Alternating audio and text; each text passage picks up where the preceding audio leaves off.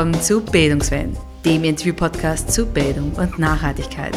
Mein Name ist Katharina Niescheik und ich darf euch heute durch die 24. Folge unseres Podcasts führen. Wir widmen uns aktuellen Entwicklungen im Bildungsbereich, wissenschaftlichen Erkenntnissen und interessanten Perspektiven im breiten Feld der Nachhaltigkeit. Wir diskutieren mit spannenden Persönlichkeiten, was es braucht, damit eine Bildung für nachhaltige Entwicklung gelingen kann. Wie gestaltet man Bildungsprojekte für nachhaltige Entwicklung? Dieser Frage wurde am 11. November auf der BNI-Auszeichnungsveranstaltung des Forum Umweltbildung und des Bundesministeriums für Klimaschutz nachgegangen. Neun Finalistinnen-Teams konnten sich in der Vorrunde gegen 99 Projekteinreichungen durchsetzen und traten am Veranstaltungsabend mit ihren Bildungsprojekten im Bereich nachhaltige Entwicklung in den Kategorien Kooperieren, Mobilisieren und Transformieren an. Ausgezeichnet wurden drei GewinnerInnen-Teams mit außergewöhnlichen Ideen für eine nachhaltige Zukunft. Das Welttellerfeld, ein Projekt des Ernährungsrat Wien, Brot für die Welt Österreich, Hallo Klima und Kleine Stadtfarm. Das Projekt Energiescouts der Energie Tirol und der Arbeiterkammer Tirol und Sovit, das Bildungsmusical, eine Initiative der JugendbotschafterInnen für UN-Kinderrechte und globale Ziele der Caritas Vorarlberg.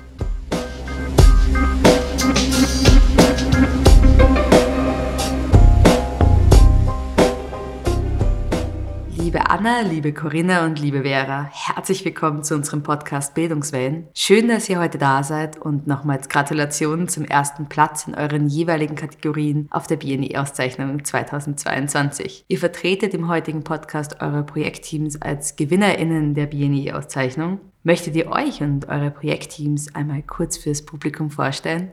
Ähm, ja, danke für die Einladung, da zu sein. Wir haben eine große Wertschätzung für das Projekt Welt-Tellerfeld ähm, den ersten Platz in der Kategorie Transformieren gewonnen zu haben. Das Welt-Tellerfeld ist ein Kooperationsprojekt von Ernährungsrat Wien, Brot für die Welt Österreich, Hallo Klima und Kleine Stadtfarm und ist ein interaktiver Bildungsort im 22. Bezirk, der konkret auf 3000 Quadratmetern darstellt, wie viel Fläche ein Mensch in Österreich im Jahr für seine Ernährung beansprucht. Hallo vom Projektteam Energiescouts. Das sind die Ulrike Umhaus und ich, die Vera Lochmann von der Energie Tirol und von der Arbeiterkammer Tirol. Und unser Projekt Energiescouts dreht sich darum, äh, Lehrlingen in Betrieben Basiswissen zum Thema Energie und Nachhaltigkeit mitzugeben, sie das ganz praktisch erfahren zu lassen, ein Projekt dazu umzusetzen und so ihre Themen, die ihnen am Herzen liegen, in, in, in den Betrieb einzubringen. Ähm, hallo, ich bin Corinna und ich bin eine Jugendbotschafterin für SDGs und Kinderrechte. Wir haben das Projekt eingereicht, das Musical Soll wird die Zeit läuft. Das ist ein Bildungsmusical von Jugendliche für Jugendliche. Corinna, wie ist denn euch die Idee zu dem SDG Bildungsmusical gekommen? Ähm, das kann man so erklären, wir haben davor schon ein Musical gehabt zu den Kinderrechten, wo die Kinderrechte erklärt werden und da die SDGs mit den Kinderrechten ja verbunden sind und wir einfach eine kreative Art der Übermittlung ähm, gestalten wollen, haben wir uns ein Musical ausgedacht zum Thema SDGs, weil einfach die Kinder und die Jugendliche haben das Recht darauf, auch über die Nachhaltigkeitsziele ähm, das Wissen zu erhalten. Nur leider sind die Übermittlungsmethoden von Lehrern im, Frontalunterricht und deswegen haben wir uns eine kreative Art überlegt, dass die Jugendlichen auch was dabei lernen. Vielen lieben Dank, Corinna. Liebe Anna, dann machen wir doch gleich bei dir weiter. Möchtest du mir erzählen, wie euch die Idee zum Welttellerfeld gekommen ist? Ja, total gern. Ähm, das Welttellerfeld wurde inspiriert vom Film Anders Essen von Kurt Langbein. Vielleicht könnt, kennt ihr den Film. Ähm, da wurde eben für eine kurze Zeit in der Nähe von Wien die Möglichkeit geschaffen, das Feld, also ein, ein vergleichbares Feld zu erkunden, um eben ähm, zu sehen, wie viel Fläche man beansprucht für seine Ernährung. Und ähm, das war aber nur eine kurze Zeit und wir haben uns gedacht, das ist so eine geniale Idee und die Daten dazu waren schon vorhanden, also es basiert auf einer Modellrechnung. Ähm, dass wir das dauerhaft etablieren wollten in Wien. Und so hat es dann einige Zeit gedauert, bis es Realität wurde und wir auch diesen Ort da im 22. Bezirk bei der kleinen Stadtfarm gefunden haben, um das eben aufzubauen und längerfristig für alle Menschen zugänglich zu machen. Vielen lieben Dank, Anna. Liebe Vera, möchtest du mir erzählen, wie die Idee zu den Energiescouts entstanden ist? Die Idee ist geboren worden, weil wir in der Arbeiterkammer sehr viel mit Lehrlingen arbeiten und viel mit jungen Menschen zu tun haben, viel in arbeitsrechtlichen, äh, mit arbeitsrechtlichen Belangen. Ähm, und da kommen aber auch Themen wie Klimawandel, wie Zukunftsängste, wie wird es denn einmal sein, wenn wir nicht auf unsere Umwelt schauen. Und da wurde die Idee geboren, genau Lehrlinge in dem Bereich zu schulen. Und dann haben wir uns auf die Suche gemacht und in der Energie Tirol ein Match made in heaven gefunden, denn die hatten die inhaltlichen Kompetenzen und waren noch auf der Suche nach Lehrlingen und wir hatten die Lehrlinge. Und äh, so kam es dazu, dass wir ja, einen gemeinsamen Lehrgang entwickelt haben, um gezielt Lehrlingen, die in Betrieben tagtäglich mit Nachhaltigkeitsthemen zu tun haben, Wissen mitzugeben und sie in dem Bereich zu schulen. Vera, eure Basisausbildung zum Thema Energie richtet sich ja an Lehrlinge. Glaubst du, dass Klassismus eine Rolle spielt, wenn wir über Nachhaltigkeit sprechen und gewisse Gruppen in unserer Gesellschaft in dieser Unterhaltung oft übersehen werden? Ich glaube schon, es war eigentlich auch ein Punkt, äh, wieso dieser Energiescout-Lehrgang geboren worden ist. Ähm, Gerade Lehrlinge, die eigentlich in der täglichen Routine viel mit den Themen zu tun haben, an Maschinen stehen, im Büroalltag sind, sind vielleicht die, die nicht so sehr gefragt werden oder die sich da nicht so sehr einbringen können. Und darum haben wir bewusst dann nochmal hingeschaut und haben gesagt, genau die wollen wir unterstützen und mit ihren AusbilderInnen zusammentun, so dass auch Lehrlinge gefragt werden, was denkst du dazu? Das bringt mich eben auch zu meiner nächsten Frage, und zwar, was ein schöner Moment der Selbstwirksamkeit war, den du beobachten konntest. Wir hatten Lehrlinge, die plötzlich bei ihren Vorstandsmitgliedern im Unternehmen saßen und dort präsentieren konnten, was ihre Projekte waren. Und Lehrlinge haben ganz erfreut zurückgemeldet, dass das so nie passiert wäre, hätten sie den Lehrgang nicht gemacht. Und ja, genau das ist eigentlich aufgegangen und sie haben ein Sprachrohr gekriegt, das sie vielleicht sonst nicht gekriegt hätten die Module für die Lehrlinge sind ja mit viel Praxis verbunden. Also einerseits das Planspiel, da gibt es viel Teambuilding, es gibt eine Exkursion. Wo ist die Nachhaltigkeit noch zu theoretisch, dein Geschmack? Ich denke, die Nachhaltigkeit muss in ganz, ganz konkreten und einfachen Schritten, die Jugendliche setzen können, wirklich ankommen. Das sind oft so ganz theoretische Themen äh, und da geht es ganz viel um technische Sachen. Äh, es gibt aber ganz viele kleine Sachen, die ich machen kann. Und das ist dann der spannende Moment. Äh, ich glaube auch für jeden Jugendlichen, weil äh, zu sehen, auch wenn ich nur kleine Schritte setze, kann ich was verändern. Und auch ich kann als kleines Rädchen was bewirken. Das macht total viel aus. Und da dann auch nochmal die Bühne zu geben und zu fragen, wo tust jetzt du konkret was oder wo kannst du mir raten, auch etwas zu tun, das finde ich super und das finde ich auch toll, wenn es Projekte, wenn es andere Projekte noch in dem Bereich gibt. Was wir auch gelernt haben, äh, äh, ja, da gibt es ganz viele Dinge, die passieren, viele kleine, äh, die bewirken dann auch total viel. Der Energiescout-Lehrgang soll ja weitergeführt werden. Erzähl mir doch bitte, was so für die Zukunft geplant ist. Also wir freuen uns total, dass wir jetzt gleich zeitnah, und zwar nächste Woche schon, starten können mit unserem zweiten Lehrgang.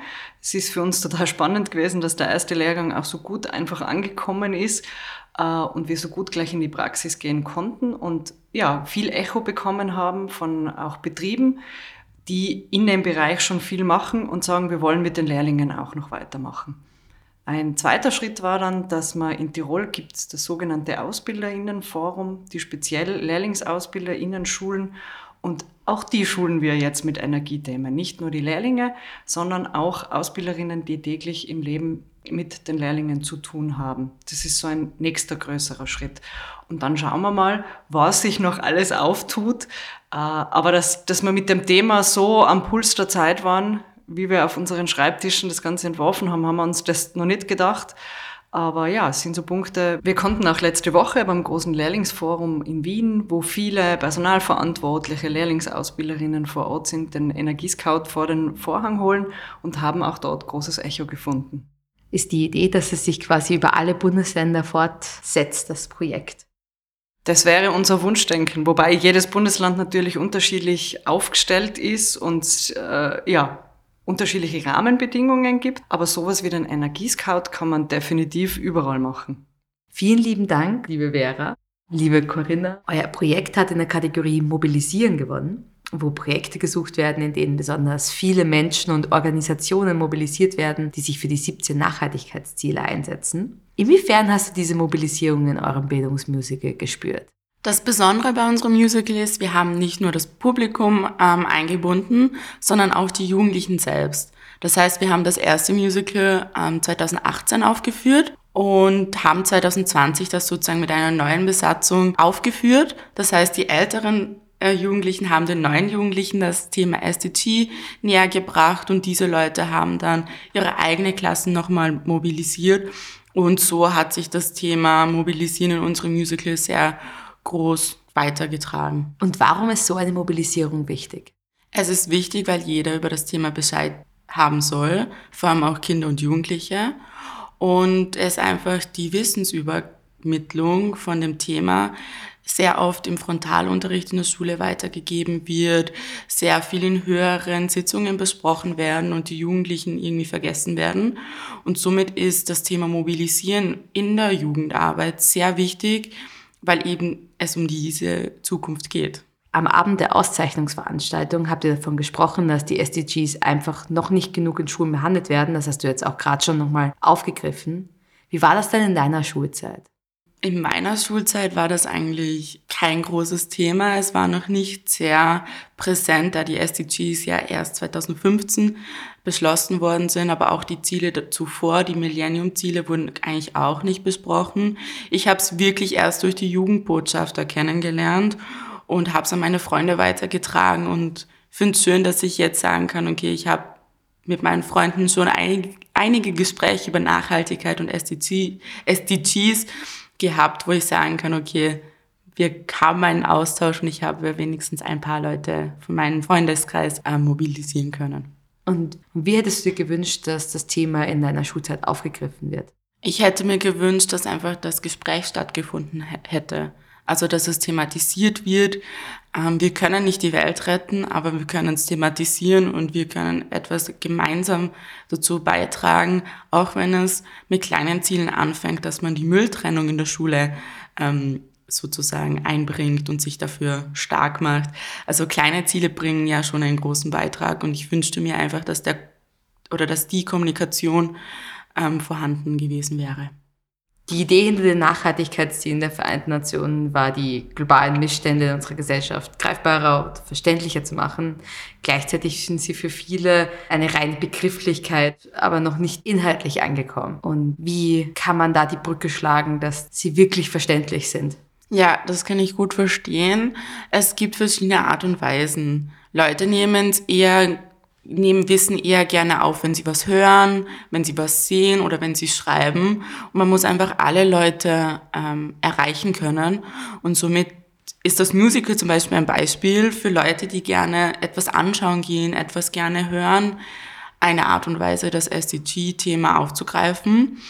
Jedoch gibt es noch ganz viele andere Methoden, wie man das Thema weiterbringen kann. Man muss nur ein bisschen aus der Blase rausgehen und schauen, was interessiert denn Kinder und Jugendliche und die Leute einfach einbeziehen. Dass man sagt, hey, okay, das ist das Thema, wie würdet ihr das erklären?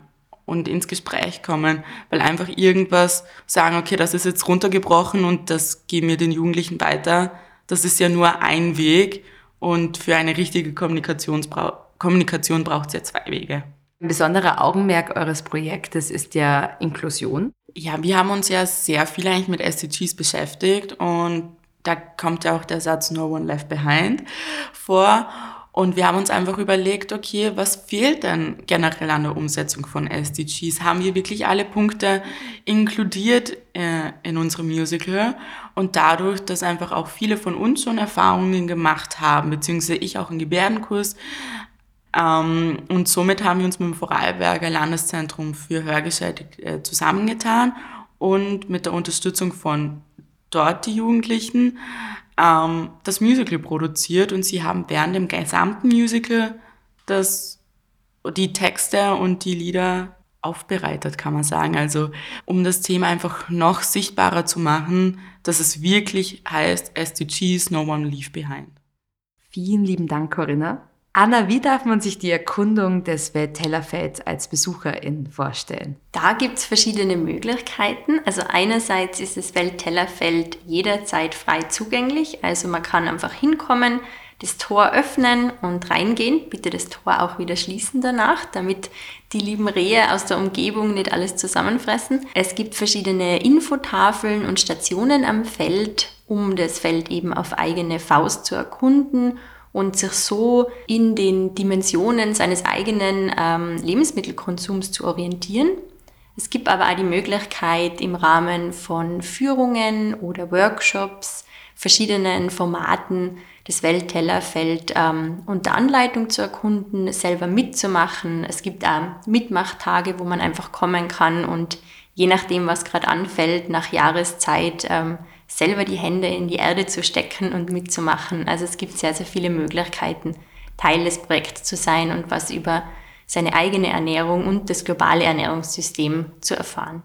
Das Welttellerfeld ist ein Projekt, das auf die Vermittlungsarbeit mit sensorischen Reizen aufgebaut ist, also haptische, visuelle. Wie trägt so eine ganzheitliche Lernerfahrung ganz im Sinne von Bildung für nachhaltige Entwicklung zum besseren Verständnis bei? Wenn man es mit allen Sinnen erleben kann und wirklich selber mit seinem ganzen Sein durchschreiten kann, auch die Dimension des, der eigenen Ernährung, dann kann man ganz viel mitnehmen. Also wenn man einfach nur, jemand steht einem gegenüber und erzählt einem, das ist sehr viel Fläche, wir beanspruchen zu viel Fläche. Wenn man mal dort war und eben kennt, wie viel das ist und auch sieht beim Mitmachen am Feld, beim Aussehen von Getreide oder beim Ernten von Tomaten, die man dann gleich kosten kann. Also es ist einfach ein ganzheitliches Erlebnis, das ähm, sich viel stärker einprägt. Und auch diese Zusammenhänge können dadurch viel besser fassbar werden und was uns ganz besonders wichtig ist, dass wir immer auch ähm, Handlungsoptionen aufzeigen. Also dass wir unsere Besucherinnen, vor allem auch die Kinder und Jugendlichen, nicht mit einer Unmacht zurücklassen, sondern dass wir immer gleich aufzeigen, okay, es gibt vielleicht Probleme, weil unsere Ernährung hat weitreichende Auswirkungen, aber es gibt auch Möglichkeiten, konstruktiv damit umzugehen und zu entdecken, was man denn selber in seinem Leben machen kann, was man verändern kann, um da einen positiven Einfluss zu haben gerade wenn es um das Konsumverhalten im Zusammenhang mit Ernährung geht, ist man oft überfordert. Was ist wirklich die umweltfreundlichste Entscheidung und wie viel ist wirklich individuelle und was ist strukturelle Verantwortung in dem Zusammenhang? Wie hilft euer Projekt dazu bei, dem Thema seine Komplexität zu nehmen? das ist immer eine gute Frage. Also einerseits glaube ich, ähm, kann man am Feld immer wieder ein neues Thema vertiefen. Also man muss sich auch nicht ständig mit allem beschäftigen. Man kann sich einmal anschauen, was hat meine Ernährung für Auswirkungen aufs Klima. Da haben wir zum Beispiel die Waage der Klimagerechtigkeit am Feld. Das ist eine, Wippe, die mit ganz unterschiedlichen Boxen ausgestattet ist die ähm, den CO2-Fußabdruck von verschiedenen Ländern darstellen beispielsweise. Und da kann man sich spielerisch annähern und schauen, wie viel CO2 braucht oder verursacht ein Mensch in den USA oder in Ecuador, in ganz unterschiedlichen Ländern. Und da bekommt man immer ähm, Hintergrundinformationen, worauf das zurückzuführen ist, wo die Unterschiede liegen. Man kann es ja immer zu, natürlich jetzt nicht zu seinem ganz individuellen Verhalten in, in, in Beziehung setzen, aber zumindest dann wieder auf die Ebene von Österreich und erkennt vielleicht auch, welche Strukturen stecken dahinter, wo gibt es Ansatzpunkte, wo man was verändern kann. Also es ist uns ganz wichtig, dass die Menschen, die das Welttellerfeld besuchen, eben, also natürlich schon auch was mitnehmen, was sie in ihrem privaten Leben, in ihrem individuellen Konsum verändern können, aber dass es einfach Themen gibt, die auf dieser strukturellen Ebene passieren, auf die man durch sein individuelles Verhalten nur bedingt einen Einfluss hat und dass es aber eben auch wichtig ist, dass man ähm, versucht, anders einzuwirken. Also sei es jetzt, dass man sich ähm, politisch engagiert oder sich ähm, äh, einer Organisation anschließt, die auf versucht, ähm, wirklich Strukturen zu ändern und so Transformieren ist ja auch unser Thema oder unsere Kategorie, in der wir gewonnen haben, die BNE-Auszeichnung, ähm, um das System zu transformieren und wirklich äh, eine Veränderung, die notwendig ist, herbeizurufen, braucht es einfach alles. Es müssen alle ins Boot geholt werden, alle müssen aktiv sein und es braucht eben nicht nur die individuelle Ebene, sondern auch die strukturelle Ebene, auf der was geändert wird. Dann habe ich jetzt noch ein paar Fragen an euch alle. Und zwar, was ist euer Verständnis für Bildung für nachhaltige Entwicklung im Projekt gewesen? Wie versteht ihr BNI? Also was ist BNI für euch? Oh, das ist eine gute Frage.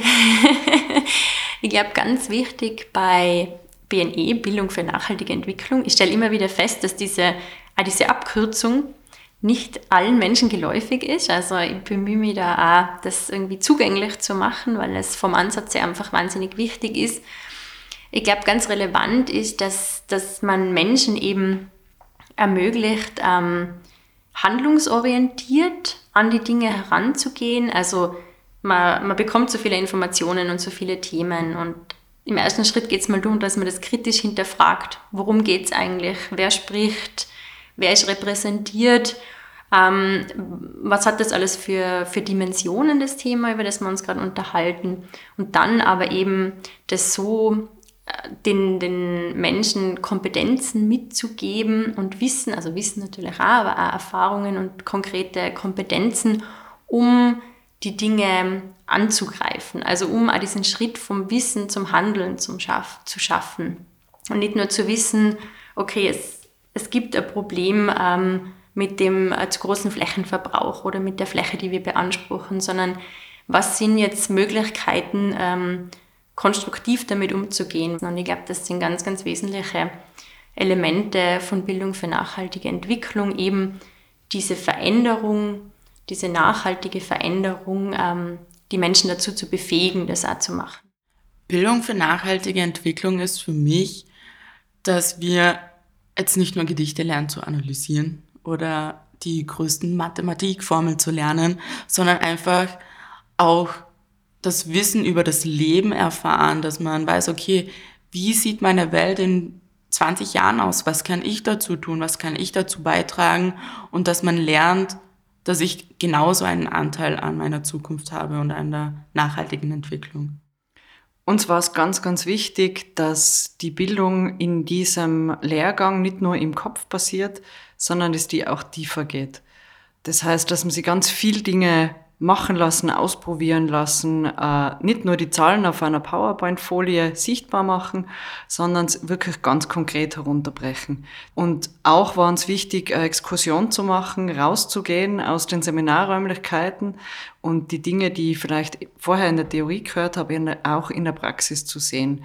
Was machen Betriebe, um nachhaltig zu wirtschaften und das sichtbar zu machen, war ganz ein wichtiger Schritt und haben die Lehrlinge auch so empfunden. Und auch der Moment, dass Lehrlinge an der Veränderung wirklich teilnehmen können und auf einer Ebene in ihrem Betrieb mit Ausbilderinnen und mit, mit, ja, mit dem Chef vielleicht sogar äh, auf einem Tisch sitzen und über genau diese Themen reden.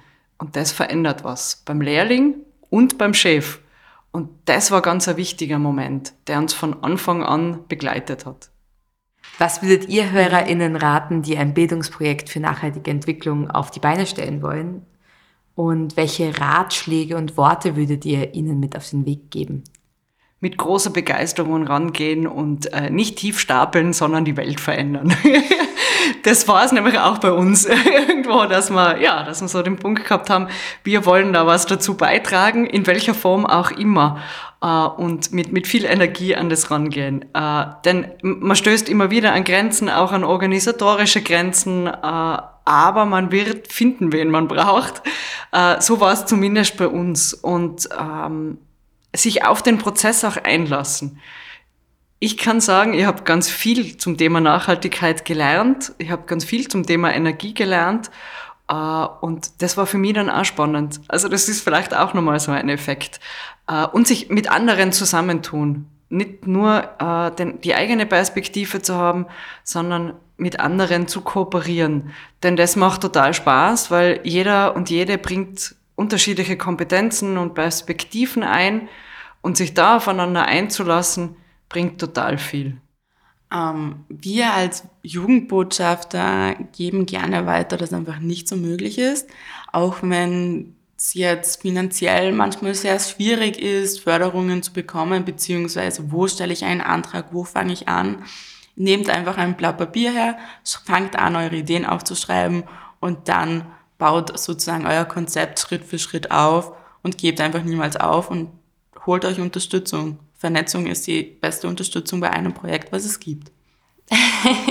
also ganz wichtig, glaube ich, dass man mit viel Freude dabei ist, dass man das wirklich aus, aus Überzeugung macht, weil man, man selber ähm, für das Thema einfach begeistert ist und, und andere Menschen ähm, das Thema näher bringen möchte. Ich glaube, wichtig ist auch, dass man sich ähm, tolle MitstreiterInnen sucht, also Menschen, die das mittragen, weil gemeinsam wird es immer irgendwie besser oder runder, man kriegt viel mehr Perspektiven rein und es macht natürlich auch Spaß, wenn man es nicht alleine macht. Und ja, so dass man gleich die Menschen, die man erreichen möchte, auch einbindet in die Konzeption, in die Umsetzung. Denn ähm, ja, nichts schade, als dass man ganz viel Arbeit reinsteckt und man macht, was man ist total davon überzeugt, aber die Zielgruppe kann damit wenig anfangen. Also ich glaube, das das wären so ein paar Tipps vielleicht, die sind jetzt nicht sehr konkret, aber ich glaube, das könnte helfen, wenn man, wenn man was umsetzen möchte. Was denkt ihr, wie müssen wir Bildung gestalten, damit diese zu einer gesellschaftlichen Transformation führen kann? Leicht zugänglich für alle. Das heißt für, für junge Leute, für ältere Leute, ähm, unabhängig von irgendwelchen sozialen Schichten. Das heißt, es muss finanzierbar sein, es muss leistbar sein äh, und es muss wirklich alle ins Boot holen.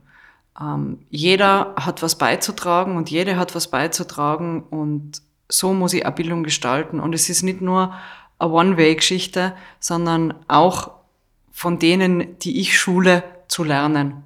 Das ist, haben, haben wir auch getan. Wir haben ganz viel selber mitgenommen äh, und zu fragen, man bekommt immer sinnvolle Antworten. Es ist manchmal so, wo man denkt, na, mm, wenn man dann fragt, wer weiß, was man für Antwort kriegt. Aber sich auf den Prozess einzulassen, schafft auch total viel. Ich glaube, dass man Bildung mit Partizipation gestalten muss. Ähm, man kann nicht einfach etwas für andere gestalten. Man muss es mit den Leuten gemeinsam machen und das heißt auch Kinder und Jugendliche damit einbeziehen.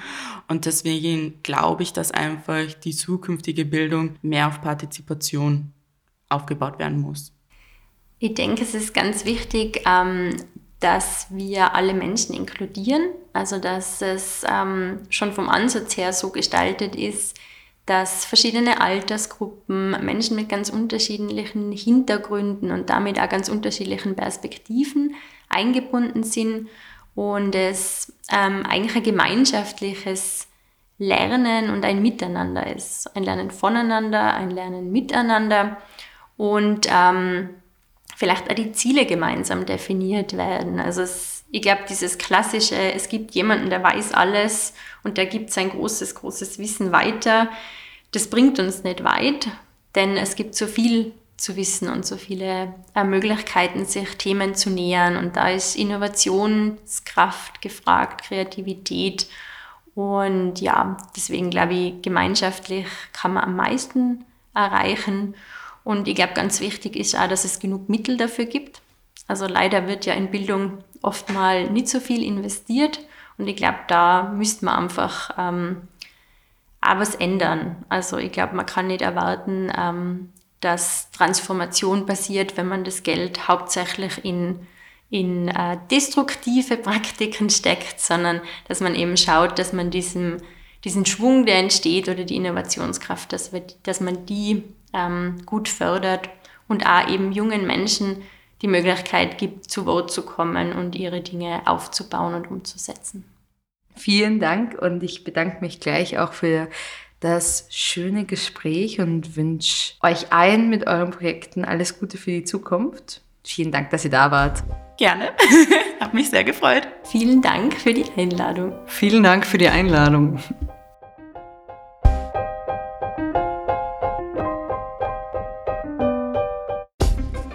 Das war unsere 24. Folge mit Anna Krulis, Corinna Heinzle und Vera Lochmann im Gespräch über ihre GewinnerInnenprojekte der BNE-Auszeichnung 2022. Wir haben es im November in Wien aufgenommen. Weitere Informationen zu dieser Folge sowie die Links zu den Projekten der gewinnenden Teams findet ihr in den Show Notes. und auf unserer Sendungsseite unter www.umweltbildung.at podcast. Die Musik stammt wie immer von Grapes. Bildungswellen ist ein Projekt des Forum Umweltbildung im Auftrag des Bildungsministeriums für Klimaschutz. Wenn ihr in Zukunft keine neue Folge verpassen möchtet, könnt ihr unseren Podcast übrigens über alle gängigen Plattformen auch ganz einfach abonnieren. Ihr könnt uns auch gerne eine Bewertung dalassen. Wir freuen uns nicht nur über das Feedback, sie hilft auch der Sichtbarkeit. Kommentare, Anregungen und Empfehlungen könnt ihr wie gewohnt an podcast.umweltbildung.at senden. Die nächste Folge von Bildungswellen erscheint im nächsten Jahr am 13. Jänner. Bis zum nächsten Mal, auf Wiederhören!